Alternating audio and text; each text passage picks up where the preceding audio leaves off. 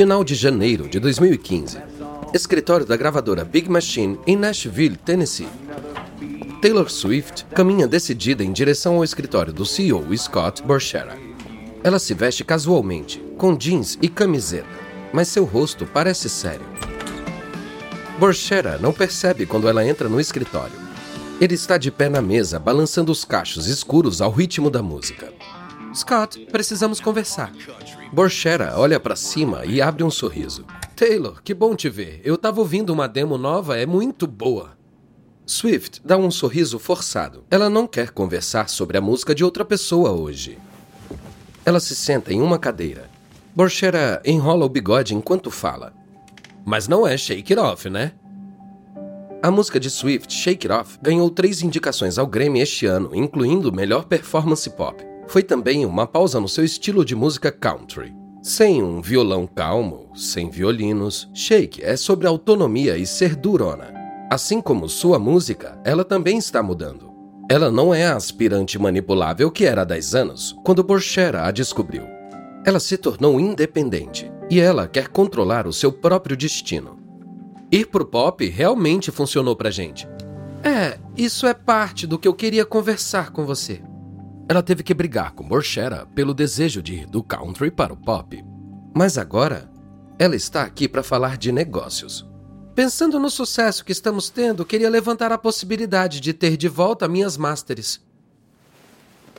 Borchera tira os fones de ouvido, endireita a postura e olha para ela com uma expressão séria. Masters são as cópias originais do trabalho de um artista. Quem possui as gravações master também possui os lucrativos direitos autorais associados a elas. Uh, Taylor, nós concordamos sobre eu ter a propriedade de suas masters quando você assinou seu primeiro contrato. A mandíbula de Swift se contrai. Ela deu o controle das suas masters a Borchera quando tinha apenas 15 anos, sem nenhuma experiência na indústria fonográfica. Ela não tinha um advogado. Ela dependia do pai. Ela se arrepende dessa decisão. Eu sei, mas essas músicas significam muito para mim. O que preciso fazer para recuperá-las? Borchera pensa nisso por um momento. O contrato de Swift com a Big Machine terminará em breve. Ela deve a eles mais um álbum e então vai estar livre. Ela é a que mais fatura para a gravadora de longe. Ele construiu a Big Machine em torno dela. E ele quer mantê-la lá o máximo de tempo possível. Ah, que tal isso? Eu vou te dar a chance de recuperar suas masters. Swift se inclina para frente, apoiando os braços magros nos joelhos e focando seus olhos azuis atentamente em Borchera. Ela já ganhou centenas de milhões de dólares para a Big Machine. Recuperar suas masters não pode ser tão difícil. Em troca de cada álbum novo que você fizer com a gente, você pode ter o controle de um álbum antigo por vez. O estômago de Swift afunda e ela sente o sangue latejando nas orelhas. De repente, sua posição frágil fica claríssima. Esse acordo a manteria ligada à Big Machine para sempre. Já seria ruim o bastante se ela estivesse lidando com Borchera, mas ela mal sabe que outra pessoa quer ter suas masters. Não é outro artista, nem outra gravadora. Não, é Scooter Braun, o empresário de Justin Bieber, Ariana Grande e Kanye West. Braun é o empresário mais famoso do mundo. E ele não chegou lá sendo legal. A briga de Swift pelas suas masters não vai ser só uma luta pelo que ela acredita ser dela por direito. Vai ser muito, muito mais do que isso. Ela vai travar uma batalha dolorosa e cara que vai mudar os rumos do mundo da música para sempre.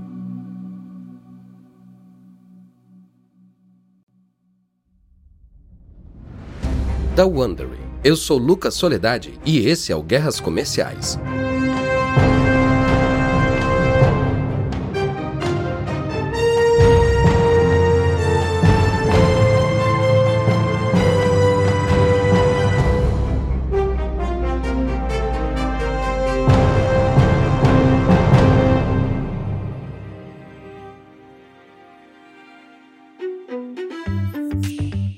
Taylor Swift é uma das grandes estrelas pop do século. Desde que foi descoberta por Borchera quando era adolescente, Swift cresceu e se tornou a artista mais vendida da sua geração. Ela vendeu mais de 114 milhões de álbuns em todo o mundo e tem um patrimônio líquido de 570 milhões de dólares. Scooter Braun é o maior empresário musical do mundo e um dos poucos a se tornar uma celebridade por mérito próprio. A rivalidade entre Taylor Swift e Scooter Braun representa as batalhas furiosas sobre propriedade que estão acontecendo agora mesmo no mundo da música. Do streaming à ascensão dos catálogos de música. A batalha está sendo travada principalmente em salas de reuniões, mas Swift também junta forças nas redes sociais. Novembro de 2004, Nashville. Uma jovem Taylor Swift coloca o cabelo loiro enrolado atrás da orelha e pigarreia. Ela tem só 15 anos, mas parece mais velha que isso. Seus olhos azuis penetrantes estão fixos no violão. Essa apresentação é a mais importante de sua vida até agora. Ela precisa fazer tudo certo. Espero que você goste. Eu trabalhei muito nessa. Swift dedilha o primeiro acorde e começa a cantar mas ela não está em uma boate mal iluminada ou num dos karaokês onde se apresentava quando era criança. Não. Hoje ela está em um dos escritórios da Universal Music Group. Scott Borchera está sentado à sua frente. Ele é um produtor musical de 40 anos. Ele teve uma carreira decente, mas sem grandes sucessos. Ainda assim, é uma grande coisa para Swift ter uma reunião com alguém da Universal. As letras são honestas, confissões, e realmente bem escritas para uma adolescente. Desde que ela se mudou há alguns anos atrás da Pensilvânia para Nashville, Swift vem construindo seu próprio nome. Ela quer ser uma estrela agora.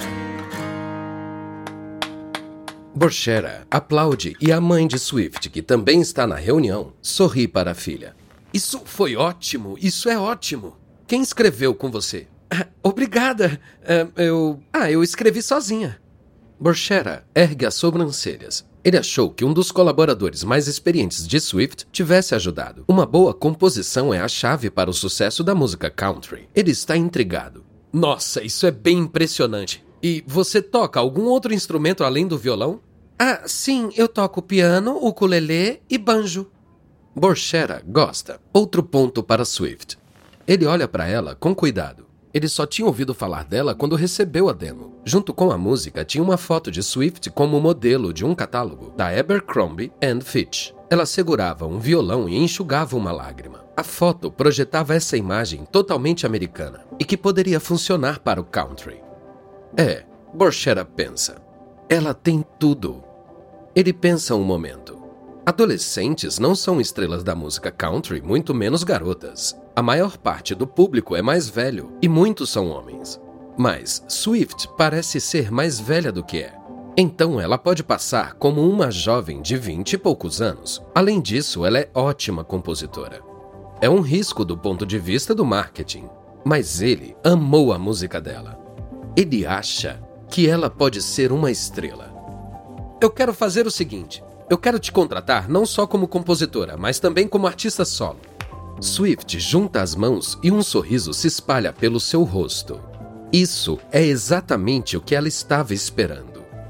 Mas Borchera não acabou. Mas eu não quero te contratar para a Universal. Eu quero você para minha gravadora. Eu quero colocar a música de volta nessa indústria. Swift olha animada para a mãe. Elas estão emocionadas e não acreditam que isso está acontecendo. Isso parece incrível! Então, o que fazemos agora? Bom, eu ainda não tenho a gravadora armada. Eu vou entrar em contato quando eu tiver. Nos dias seguintes, Swift avalia suas opções. Mesmo sendo uma adolescente, ela tem uma ideia clara do que quer para sua carreira. Ela já tem um plano de desenvolvimento com uma grande gravadora, mas eles querem esperar ela ter 18 anos para lançá-la como artista solo. Borchera quer lançar sua carreira imediatamente. Então, ela faz o que qualquer adolescente faria ao enfrentar uma grande decisão. Ela escreve sobre isso no seu diário. Essa semana foi uma loucura.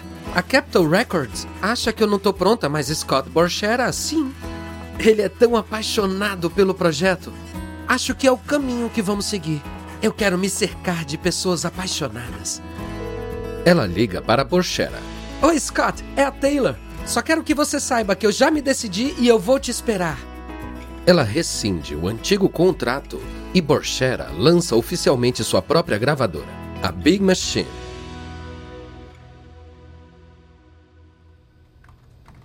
(2005) Novos escritórios da Big Machine no Music Row, em Nashville, Tennessee. Swift olha à sua volta. Os escritórios são bem feios, mas não importa. Swift imagina que seja só o começo.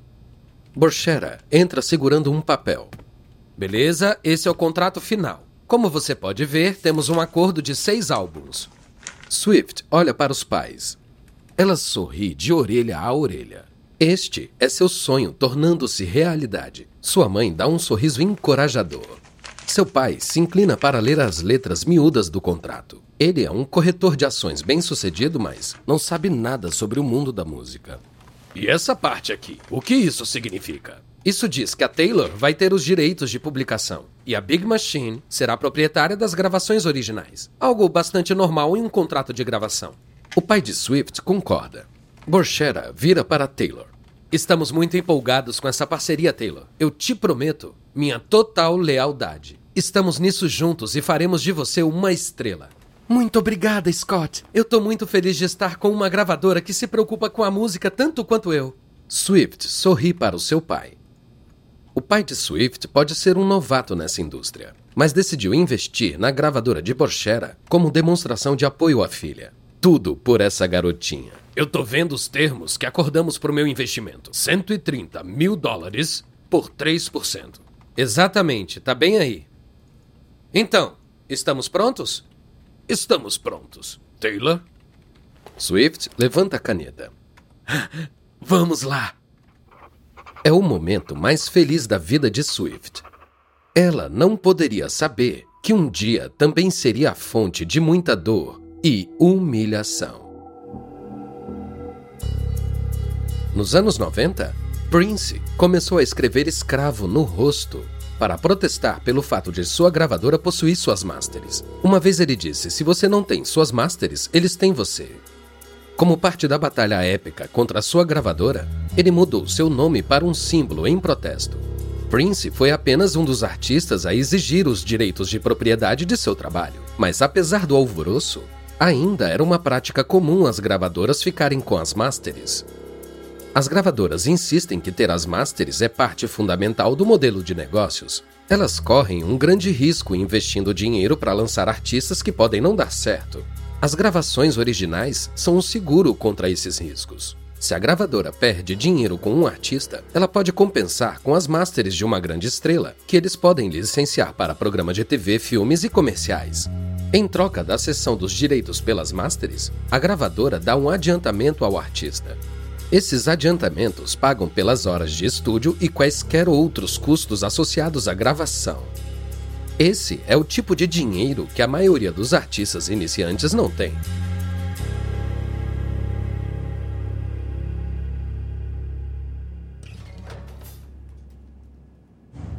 (2005) Estúdio Quad em Nashville. Swift está dentro da cabine vocal isolada. Ela se inclina para um grande microfone com um filtro anti-pop. Ela usa fones de ouvido enormes. Ela olha pelo vidro do estúdio para o homem no painel de controle de gravação. Ele é Nathan Chapman, um compositor country e produtor ruivo. Swift está nervosa, mas Chapman a tranquiliza. Beleza, Taylor, tá muito bom. Vamos gravar do começo até o refrão. Um pouco mais intenso dessa vez, como se você tivesse com raiva e triste. Pode ser? Entendi. Quando você quiser. Chapman começa a gravar. Swift respira fundo. Borchera está no fundo da cabine assistindo. Agora, essa música vai ser o primeiro single dela, Tim McGraw. É sobre um ex-namorado. Nela, Swift relembra bons momentos compartilhados. Um deles foi dançando ao som de Tim McGraw. Por isso, o refrão da música. Swift canta com uma mistura de carinho e saudade na voz, um coquetel perfeito de nostalgia pelo amor que se foi. Suas harmonias suaves e sedosas são country clássico, assim como o violão simples. Ela tem um pouco de sotaque na voz. Swift termina essa toma. Borchera passa por Chapman e pula no microfone da cabine. Foi ótimo, Taylor. Já temos o single de estreia aqui. Eu sei que você quer chamar de When You Think Tim McGraw, mas acho que vamos deixar só Tim McGraw. É melhor para as rádios. Claro, Scott. Como você achar melhor. É um golpe de gênio dele. A rádio é fundamental para o sucesso da música country. Pelo nome de uma superestrela country, Borchera espera que as pessoas ouçam a música e perguntem: quem é essa nova artista com uma música chamada Tim McGraw? E Borchera tem outro truque na manga para ajudar Taylor a alcançar o público country. 2006 à noite no infame Music Row de Nashville, o centro de gravadoras locais da indústria musical da cidade em alguns quarteirões. Taylor Swift está em um cenário ao ar livre para sua grande primeira aparição na TV. Será na GAC Family, um canal a cabo com foco no country. Uma maquiadora aplica uma camada final de pó nas bochechas dela. Luzes de neon e outdoors iluminam o céu escuro ao fundo. Seus cabelos loiros balançam na brisa. Do monitor do diretor, Swift parece mais com Dolly Parton do que uma princesa pop. Ela tem longos cachos loiros e bochechas rosadas. Ela fala com um sotaque sulista muito convincente. Na tela, há uma intensidade em seus olhos que desmente sua idade. Muito da sua imagem é maquiagem e encenação, mas uma coisa é absolutamente genuína e clara: a ambição dela. A melhor parte de conseguir um contrato de gravação é que não é só um contrato de gravação, é o contrato certo para mim. Borchera quer vender a história de Swift como um autêntico artista country, fazendo isso em Nashville. A verdade é que a carreira de Swift começou bem longe de Nashville. Ela cresceu em uma fazenda de árvores de Natal na Pensilvânia. Mesmo assim, ela adorava as artistas country mulheres que ouvia quando criança. O primeiro CD que ela comprou foi de Leanne Rimes. Ela devorou o trabalho de Shania Twain e Faith Hill. Seu talento a levou ao teatro musical e depois ao karaokê. Logo, ela estava cantando o hino nacional em jogos esportivos e outros eventos grandes. E rapidamente, ela percebeu que queria ser uma cantora country. Aos 11 anos, ela entrou em todas as gravadoras pedindo um contrato de gravação. Como não conseguiu nenhum, ela insistiu com seus pais para que se mudassem para Nashville para ela levar o seu sonho a sério. Eles finalmente aceitaram e toda a família se mudou para o sul.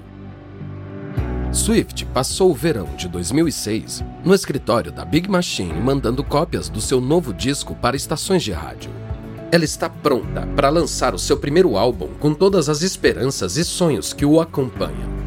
Alguns álbuns de estreia navegam bem, mas na maioria das vezes, eles acabam afundando indo direto para o fundo.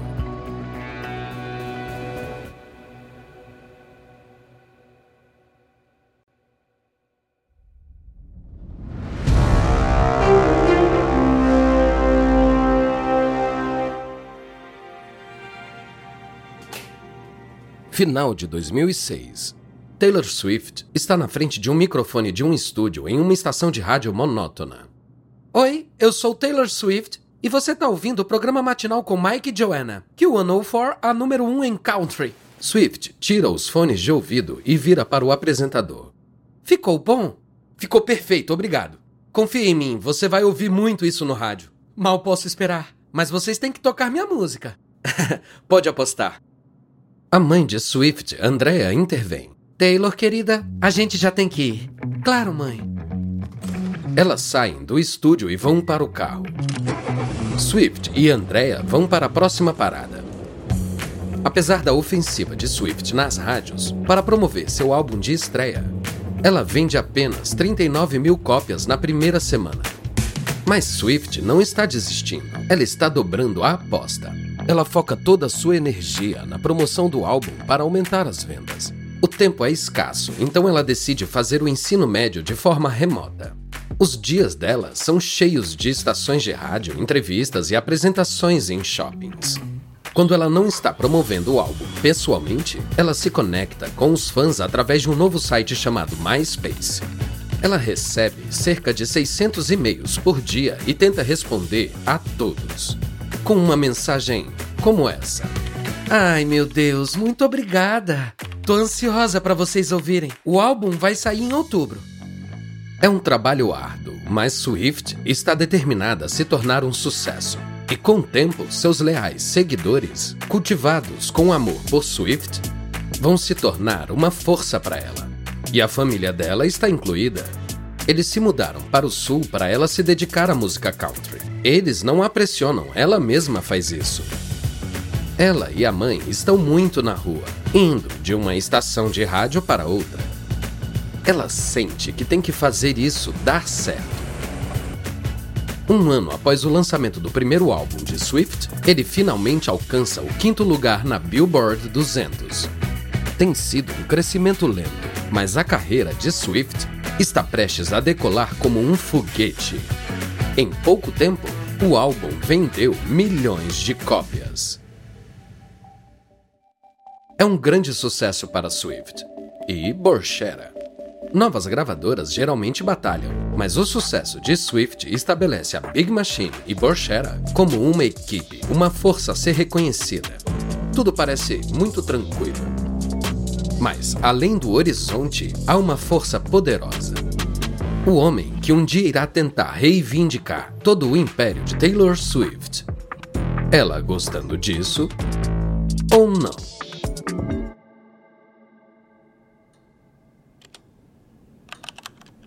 Começo de 2007, Atlanta, Geórgia. Um jovem de vinte e poucos anos, com cabelo escuro e boné de beisebol, está sentado no computador vendo vídeos no YouTube.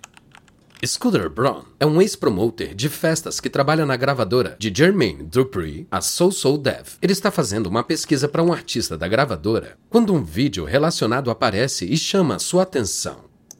É um garoto usando uma camisa branca e gravata preta. Ele está em uma competição de canto em uma igreja.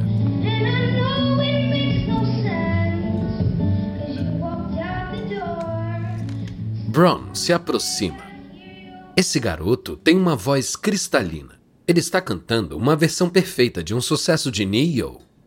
Mas é o estilo vocal do garoto que chama a atenção de Brown. Ele canta com muita emoção e uma facilidade natural. Brown fica maravilhado.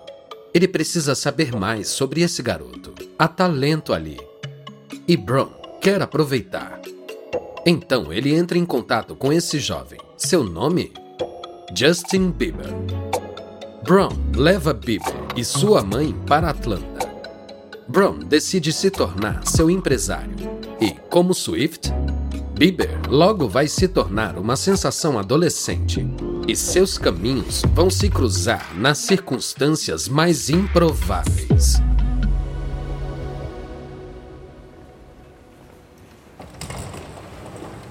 Novembro de 2008 um Walmart em Hendersonville, Tennessee. São 11h59 da noite e Taylor Swift está enrolada em um cachecol e um casaco de inverno. Ela está em uma aparição noturna. Não veio comprar leite ou pão, veio fazer algo mais interessante. Ela passa pelas camisetas e lingeries, pelos materiais de limpeza e pelas bugigangas de ação de graças. Scott Borchera caminha ao lado dela. Eles entram no departamento de eletrônica. E lá, ela é esperada por centenas de fãs. Ai meu Deus! Swift deu a entender no MySpace que ela estaria neste Walmart e seus fãs leais apareceram. Eles seguram cópias do novo CD de Swift, Fearless. A capa é o rosto dela de perfil, com o cabelo loiro ondulado, como uma auréola em volta dela. Taylor, Taylor, autografa meu CD! Claro! Swift vai de fã em fã, abraçando os adolescentes sorridentes. A maioria são meninas, algumas acompanhadas pelos pais. Elas se apegaram às suas músicas sobre as desilusões adolescentes. O fato de as letras de Swift não terem xingamentos ajuda. Então os pais estão felizes pelos filhos ouvirem Swift. Muito obrigada por estarem aqui, por mim e por comprarem meu segundo CD. Amo vocês. Fearless é um grande sucesso em parte graças ao single Love Story. O álbum vende quase 600 mil cópias na sua primeira semana. Muito mais que seu primeiro álbum. Swift conquistou seguidores leais através do MySpace, entrevistas de rádio e shows presenciais. E agora veio a recompensa. Ela é uma estrela country completa. Ela está lotando estádios. Mas, tirando as adolescentes e os fãs de música country, muitas pessoas ainda não conhecem Swift. Então, acontece algo que eleva o seu perfil de público.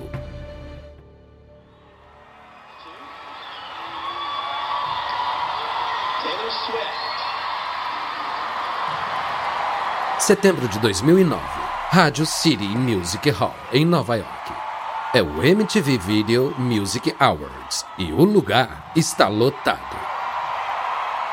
Swift está no palco com um vestido brilhante. O cabelo dela está preso em um penteado chique. Ela acabou de ganhar o prêmio de melhor vídeo feminino por You Belong With Me. É uma grande coisa. Ela é a primeira artista country a ganhar um VMA. Ela agarra o troféu com a mão direita e segura o microfone com a esquerda. Muito obrigada! Eu sempre sonhei com como seria ganhar um desses algum dia, mas eu nunca pensei que isso fosse acontecer. Eu canto música country, então muito obrigada por me darem a chance de ganhar um prêmio VMA. Nesse momento, o rap Kanye West pula do seu lugar na primeira fila para o palco. Sua camisa de couro preta está aberta até o umbigo e ele usa óculos escuros de aviador. Ele pega o microfone de Swift. Olha, Taylor, eu tô muito feliz por você. Vou deixar você terminar. Swift coloca o cabelo atrás da orelha. Ela não sabe onde isso vai dar. Talvez ele faça uma apresentação especial para homenageá-la por ser a primeira artista country a ganhar. Mas então West aponta para a multidão e continua. Mas a Beyoncé fez um dos melhores vídeos de todos os tempos. Agora é Beyoncé que parece estar confusa. Ela foi indicada na mesma categoria que Swift. Swift ainda está de pé no palco. Uma expressão de perplexidade cobre o rosto de Swift. Um dos melhores vídeos de todos os tempos! Com isso, ele encolhe os ombros e devolve o microfone para Swift. A boca de Swift está aberta em choque. A multidão começa a vaiar. Qualquer sinal de sorriso desapareceu do rosto dela. A MTV corta para os comerciais. As 9 milhões de pessoas assistindo em casa estão atordoadas. Swift está horrorizada. Ela acha que o público pensa que ela não merece o prêmio. Ela está arrasada. Ela vai para os bastidores e chora. Então, ela se recompõe de novo. Ela tem que se apresentar em cinco minutos. Ela troca o vestido, solta o cabelo e corre para começar sua música. Mas Swift é uma profissional completa. Sua apresentação acontece sem problemas. E mesmo com West pedindo desculpas depois, o vexame dele vira notícia. Até o presidente Obama comenta o incidente, chamando West de idiota. Para Swift, é um momento crucial em sua carreira. Graças à interrupção de West, agora mais pessoas sabem quem é Taylor Swift, mas ela começa a pensar que talvez possa ir ainda mais longe. E isso significa deixar o country para trás para se tornar mainstream. E ela vai arriscar sua base de fãs ao fazer isso.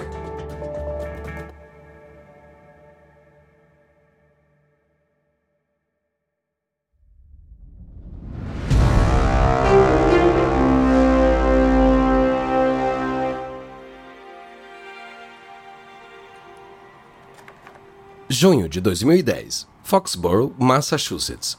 Swift está em seu camarim se preparando para o show. Ela está em turnê constantemente enchendo estádios. Por enquanto, Swift é uma estrela genuína. É um garoto de 16 anos do Canadá com cabelo comprido caindo sobre a testa.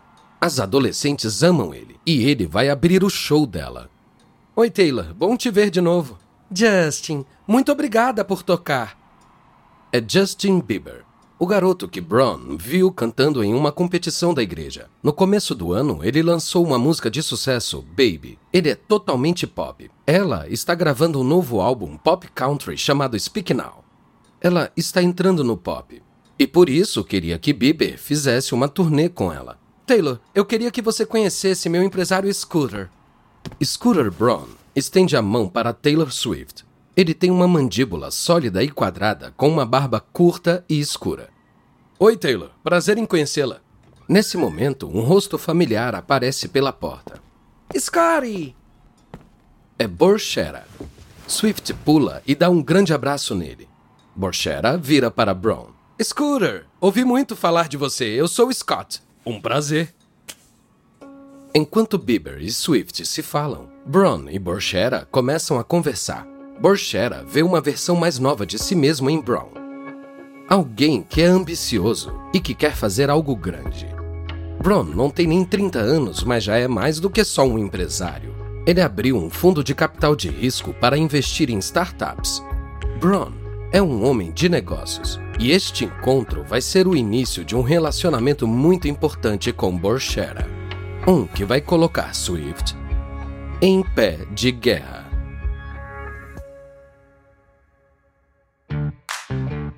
Outubro de 2010.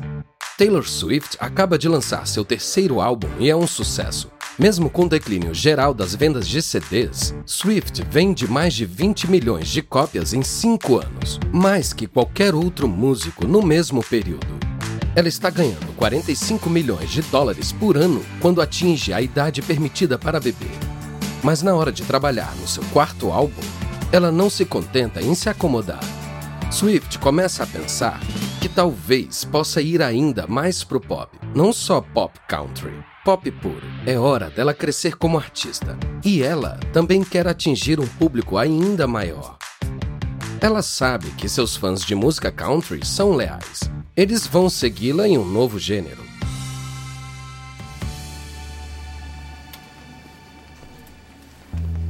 Setembro de 2011 um estúdio de gravação em Nashville. Borchera está com Swift e seu colaborador de longa data, Nathan Chapman. Borchera está aqui para ouvir uma nova música que Swift e Chapman escreveram. Borchera encosta na mesa de som e balança a cabeça. Swift e Chapman assistem nervosos. Eles não mostraram para ninguém. A música acaba. Borchera levanta a cabeça para falar. A música é brilhante. Ótima melodia mas o jeito que foi gravada, a produção não combina com ela. Como assim? Precisa de uma pegada pop. Swift concorda. Ele está certo. Ela confia no ouvido de Borchera. Vamos tentar de novo. Chapman e Swift voltam ao trabalho. Alguns dias depois, Swift toca para Borchera de novo. Mas os resultados são ainda piores. Swift exala não está funcionando. Ela precisa de uma música pop. Ela escreveu muitos sucessos com Chapman, mas ele é um cara do country. Então ela vira para Borchera. O que ela vai perguntar causa incômodo. As consequências realmente vão pôr fim ao seu relacionamento profissional com Chapman, que a apoiou desde o início. Scott, você pode ligar para o Max? Max Martin o grande produtor pop sueco por trás dos sucessos de Britney Spears e Katy Perry. Borchera pega o telefone e liga para a Suécia. Mas essa vai ser a última vez que Scott Borchera vai ser útil para Swift. Porque indo para o mainstream pop, ela fica ainda maior. Quando ela era jovem, tentando fazer a carreira decolar, ela precisava de Borchera e suas conexões com country. Agora, isso não é tão importante. Swift está pronta para entrar em um novo gênero e para o próximo nível. E isso vai ser um grande problema para Scott Borchera. No próximo episódio de Guerras Comerciais, enquanto Swift abre suas asas para o pop, ela bate de frente com Borchera. Brown faz sua magia para decolar a carreira de Bieber e Swift toma a dela com as próprias mãos.